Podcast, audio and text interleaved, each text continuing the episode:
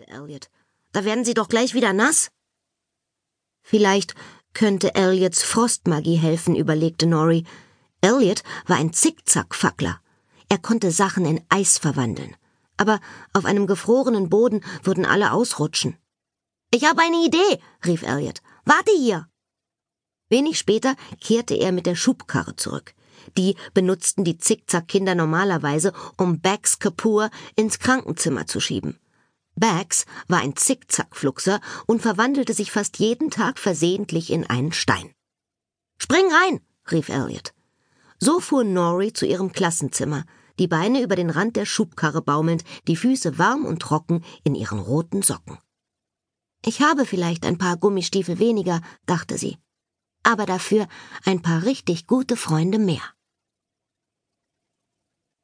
Die Dunwoodle Zauberschule ging von der fünften bis zur achten Klasse. Die Schüler jeder Jahrgangsstufe waren in die fünf Fs aufgeteilt. Fackler, Flieger, Flirrer, Fluxer und Flauscher. Außerdem gab es in der fünften Stufe eine Klasse für außergewöhnliche Kinder wie Nori, die Zickzack-Klasse. Ihre Klassenlehrerin war Miss Starr.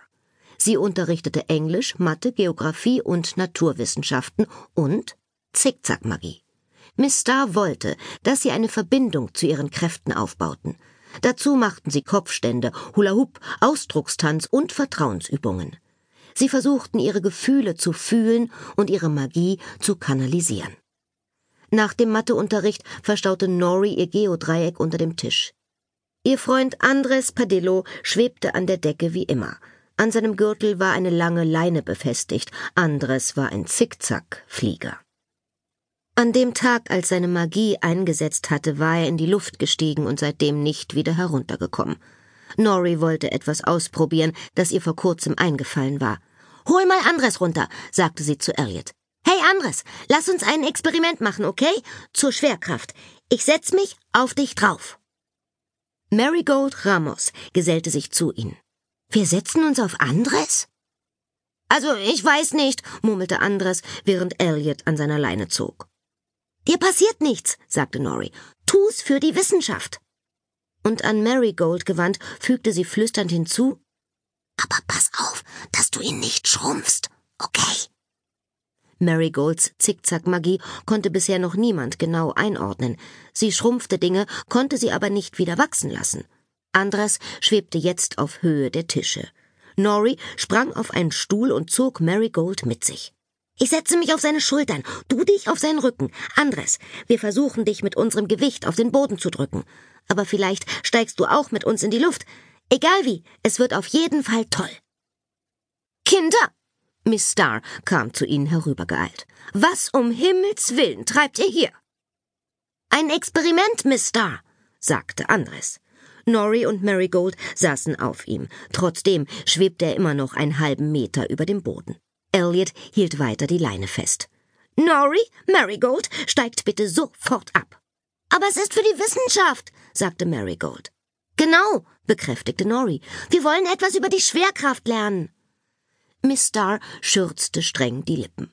Die Schwerkraft ist ein wichtiges Thema, erwiderte sie. Aber man reitet nicht auf seinen Freunden, auch nicht, wenn sie es erlauben. Diese Regel kennt ihr doch von den Fluxern. Man reitet nicht auf Klassenkameraden, die in ihrer Tierform sind, und auch nicht auf Klassenkameraden, die fliegen, also bitte runter von Andres. Widerstrebend kletterten Nori und Marigold von Andres Rücken. Elliot ließ langsam die Leine los und Andres stieg schaukelnd zurück an die Decke. Okay, Kinder, hört mal her, sagte Miss Starr. In unserer Magiestunde werden wir heute Fuß malen. Dabei lernt ihr, neue Sinneseindrücke kreativ zu verarbeiten. Das ist wichtig für Menschen mit außergewöhnlicher Magie. Nori, würdest du mit Pepper in den Kunstraum gehen und vier Eimer Plakatfarbe holen? Die Farben dürft ihr euch aussuchen. Pepper Pan war klein und hatte pechschwarze Zöpfe und ein rundes, freundliches Gesicht. Sie war ein Zickzackflauscher, ein Faucher. Normale Flauscher zähmten Einhörner oder brachten Kaninchen Tricks bei. Pepper war das genaue Gegenteil. Anstatt ihr zu vertrauen, hatten Tiere Angst vor ihr. Dummerweise konnte sie ihre Magie nicht einfach abschalten. Alle Tiere, sogar verwandelte Fluxer